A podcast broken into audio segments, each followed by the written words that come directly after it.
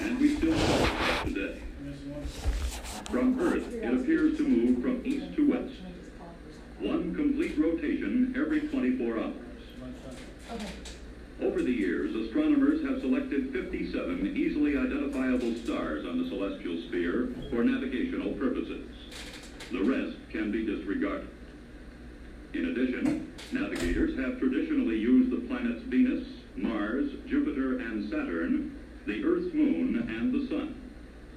To understand how these celestial bodies are used for navigation, you must first review some basic terminology. Let's begin on the Earth or the terrestrial sphere, as it is sometimes called. The Earth rotates around an imaginary line called the axis. The intersection of the axis and the surface of the sphere are designated the north and south poles. A plane that cuts through the center of the Earth creates an arc on the Earth's surface known as a great circle. There can be any number of great circles. A plane that includes the Earth's axis creates a great circle known as a meridian. There are an infinite number of meridians, and they all pass through the north and south poles. The meridian that passes through the Royal Observatory at Greenwich, England, has been selected as the prime meridian. It is the meridian used as the origin for measurement of longitude. Longitude is the angular distance measured at the poles from the prime meridian to another meridian, east or west, from 0 degrees to 180 degrees. The equator is the great circle perpendicular to the Earth's axis. It is represented by the letter Q.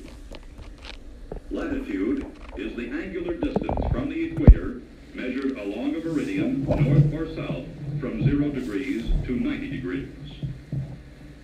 The great circle distance of the arc along the Earth's surface is called arc distance. It can also be translated into linear distance.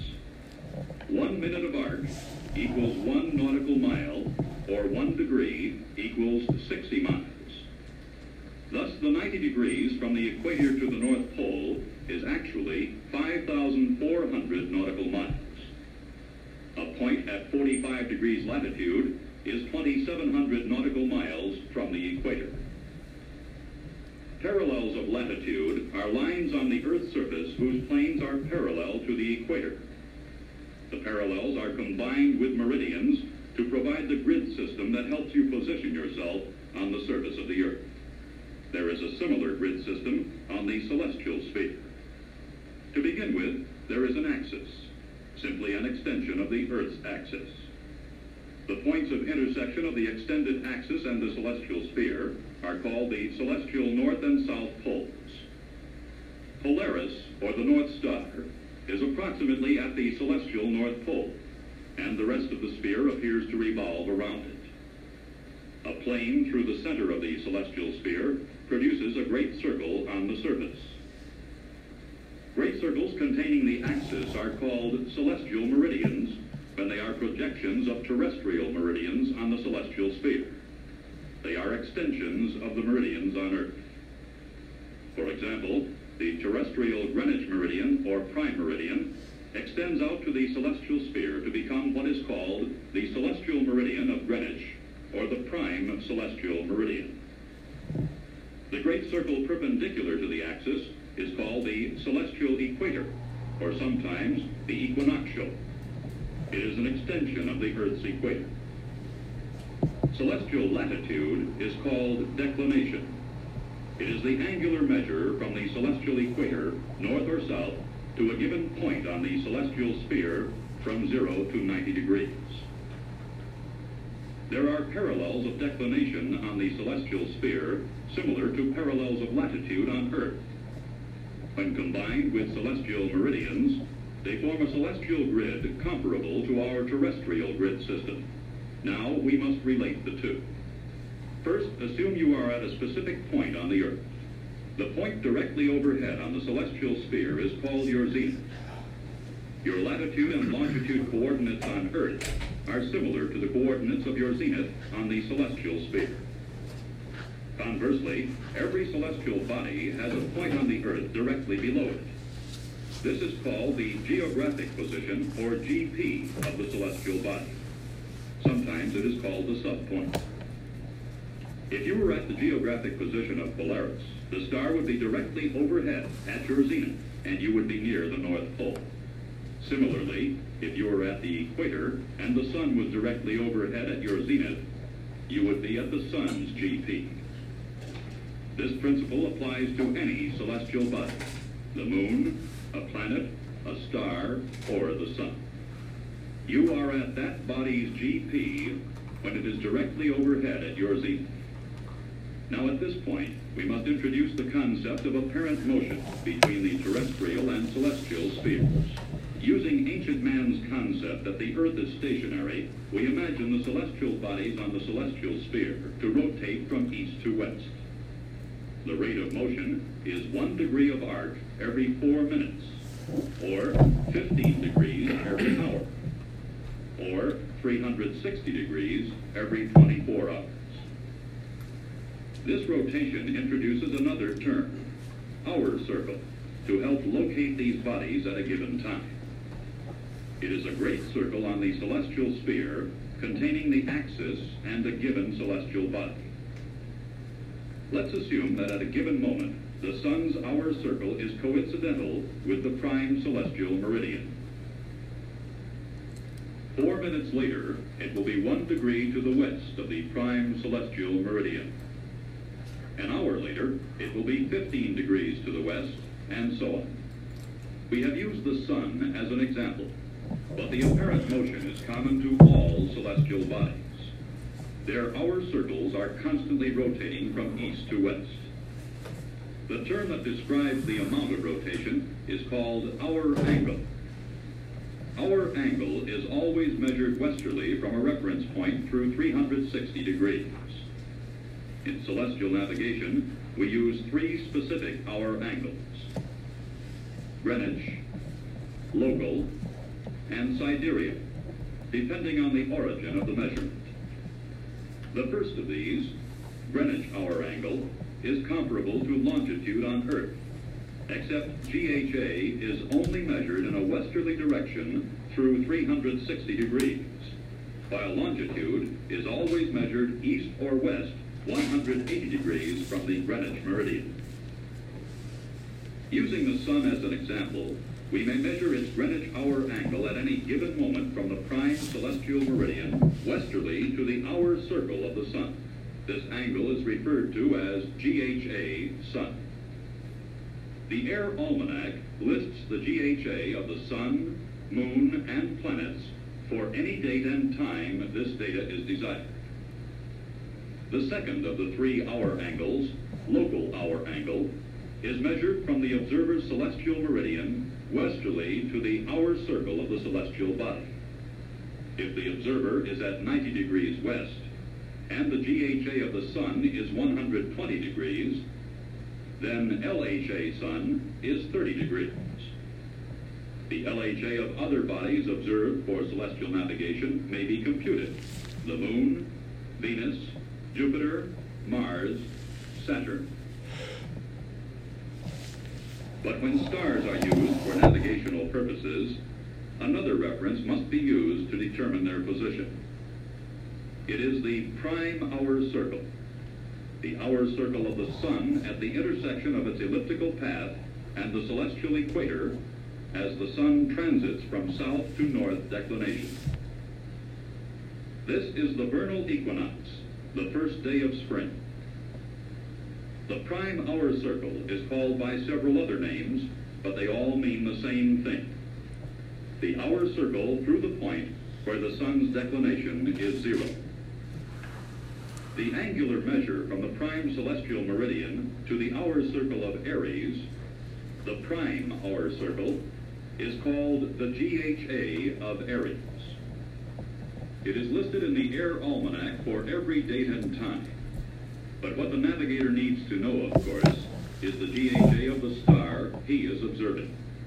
The GHAs of the 57 navigational stars could be tabulated just as has been done with the sun, the moon, and the planets, but it would require a monstrous publication. Instead, the navigator uses the GHA of Aries plus the third of the three hour angles sidereal hour angle. SHA is the angular measure from the prime hour circle to that of a given star. This angle never changes. This is important. Remember, stars appear to move because of the Earth's rotation. However, they do not change their position relative to one another. So even though the celestial sphere appears to be moving, the prime hour circle and the hour circles of the stars maintain constant relative positions. So the sidereal hour angles, as well as the declinations of the various stars, are considered fixed.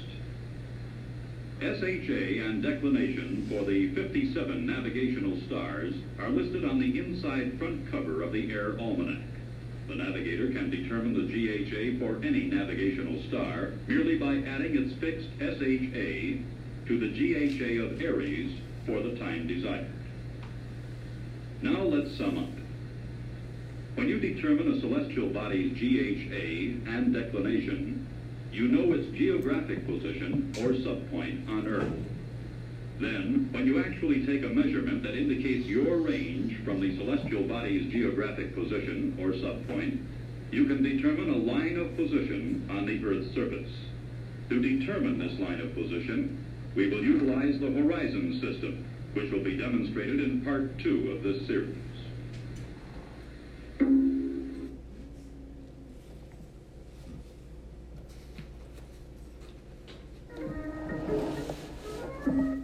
When a celestial body's Greenwich hour angle, or GHA, and declination are determined, its geographic position, or subpoint on Earth, is known. If from a measurement you find the celestial body to be directly overhead at your zenith, you would know you were at the GP of the body, and your latitude and longitude would be the same as the body's celestial coordinates. But the chances of this happening are very rare. Usually, you are some distance away from the GP of the celestial body. When this situation exists, you are only able to determine a line of position. To determine this line of position, we utilize the horizon system.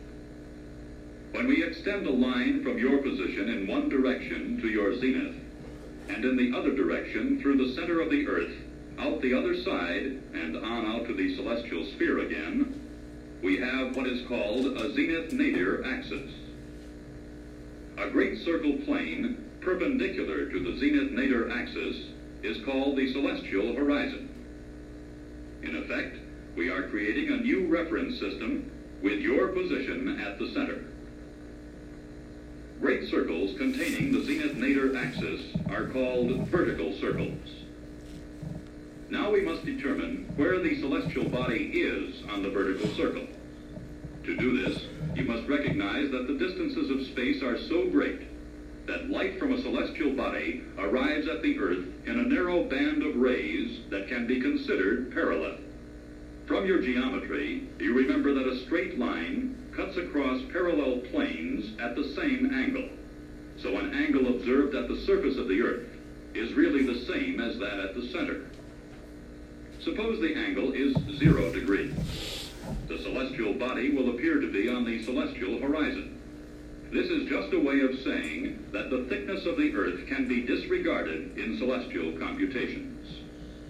The measured angle of a celestial body from the celestial horizon is called altitude. It is indicated by the letter H. Altitude, when computed, is called HC. It is called HS when it is sighted through a sextant. And it is called HO when the sextant reading is corrected for instrument and observation error. It is easy to confuse altitude with declination. But remember, altitude is measured from your celestial horizon. Declination is measured from the celestial equator. For example, the declination of Polaris is approximately 90 degrees. But its altitude varies depending on your location on Earth. It stands to reason that the angle of altitude will always be less than 90 degrees, unless the celestial body is directly overhead. The farther you move away from the GP of a body, the smaller the angle of altitude. The closer you come, the larger the angle. The difference between 90 degrees and the observed altitude of a celestial body is called co-altitude, or zenith distance.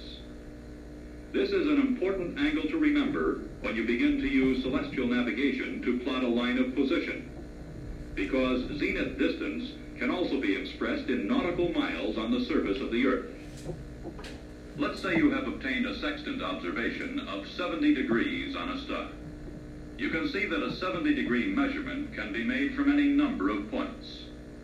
You immediately know that you are someplace on this circle, called a circle of equal altitude. This is the first step toward determining a line of position. To find out how far away you are in nautical miles, merely compute zenith distance. 90 degrees minus 70 degrees observed altitude equals 20 degrees. Therefore, 20 degrees arc distance separates your position on Earth from the GP of the star. Since 1 degree equals 60 nautical miles, you are 1,200 miles from the GP of the star. To find your precise position on this circle of equal altitude, you must take an observation of another body to determine a fixed position. Two intersections will be noted, but only one will be near your DR position. A third observation will confirm your actual position. So far, we have reviewed with you the terrestrial grid system and the celestial grid system. They are related by your zenith and the geographic position of an observed celestial body. The GHA and declination of a celestial body can be translated into latitude and longitude of its GP on Earth.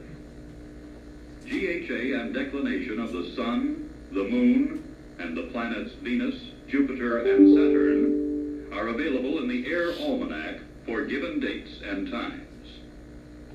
The GHA of Aries is also given, along with the sidereal hour angles for the 57 stars.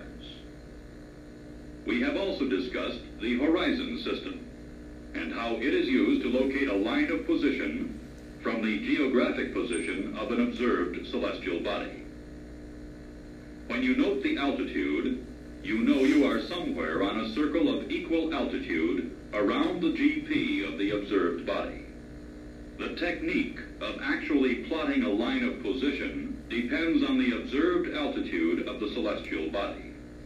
If it is 85 degrees or more, the zenith distance formula shows that you are within 300 nautical miles of the GP, and you can actually plot the circle of equal altitude on the navigator's chart. But if the altitude is less than 85 degrees, and it usually will be, you would need a chart too large to fit in your aircraft. So, you must use a different technique. It is called the intercept method, and it will be discussed in part three of this series. Last one short.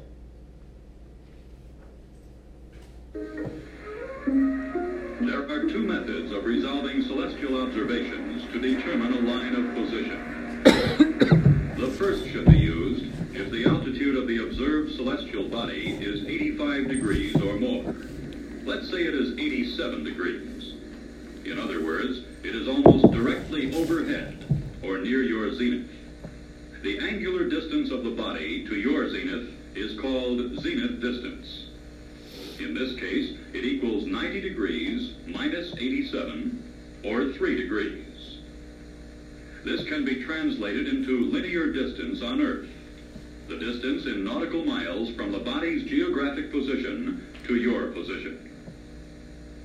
1 degree equals 60 nautical miles, so 3 degrees equals 180 nautical miles. To locate your line of position, you must first determine the coordinates of the GP.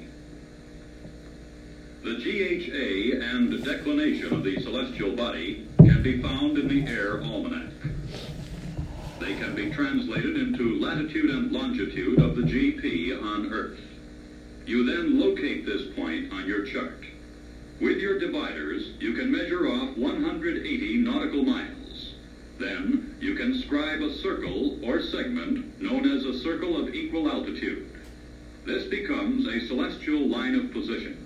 You are somewhere on its circumference. To get a fix, you must take at least one more observation of a celestial body, preferably two. This is a very simple method to locate or plot a line of position. Usually, however, you will be observing celestial bodies with altitudes less than 85 degrees. Bodies whose geographic positions will be hundreds or even thousands of miles away from your own position. Theoretically, you could use the first method to plot your line of position if you had a large enough chart. But obviously, you need an alternate. There is one, and it is called the intercept method. As with the first method, it may begin with an observation with the sextant to determine the sighted altitude, or HS, of a celestial body above the horizon, and a notation of the date and Greenwich Mean Time of the observation.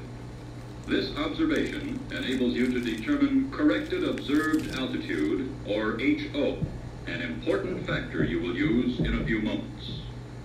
Now you begin computations by finding the geographic position of the observed celestial body. This means determining its GHA and declination on the celestial sphere. Then, translating those coordinates to latitude and longitude on Earth. Then you assume a position for yourself on Earth, somewhere near your DR position. In the intercept method of celestial solution, you determine and locate your actual line of position relative to your assumed position, instead of the GP of the celestial body. This involves the solution of a celestial triangle brought down to Earth. The points of the celestial triangle are the celestial body the celestial pole of the hemisphere you are operating in, and the zenith of your AP. On Earth, the points become your AP, the GP of the celestial body, and the appropriate pole. As you remember from your geometry, if you know the length of two sides and the included angle of any triangle, you can quickly determine the other side and angles. If you know the declination, you know this side. Co-declination, or polar distance of the observed celestial body. 90 degrees minus the declination. If you know the latitude of your assumed position, you know this side. Co-latitude. 90 degrees minus the latitude. This angle is the LHA, local hour angle, of the celestial body. It is measured from the celestial meridian of your AP westerly to the hour circle of the celestial body. In this situation, LHA of the celestial body equals its GHA minus the longitude of your AP. If your AP were here, east of the prime celestial meridian, you would add the longitude of your assumed position to the GHA of the celestial body to get the LHA. So if your AP is east longitude, you add the longitude to GHA to get LHA. If it is west longitude, you subtract longitude from GHA to get the LHA of the body. However, in this west longitude situation, where the AP is west of the observed celestial body, LHA is this angle. Remember, LHA is always measured westerly 360 degrees. In this case, you can compute LHA by taking the GHA of the body adding 360 degrees, then subtracting the longitude west of the AP. The remainder is LHA of the celestial body. But back to the first AP we considered and the solution of its celestial triangle.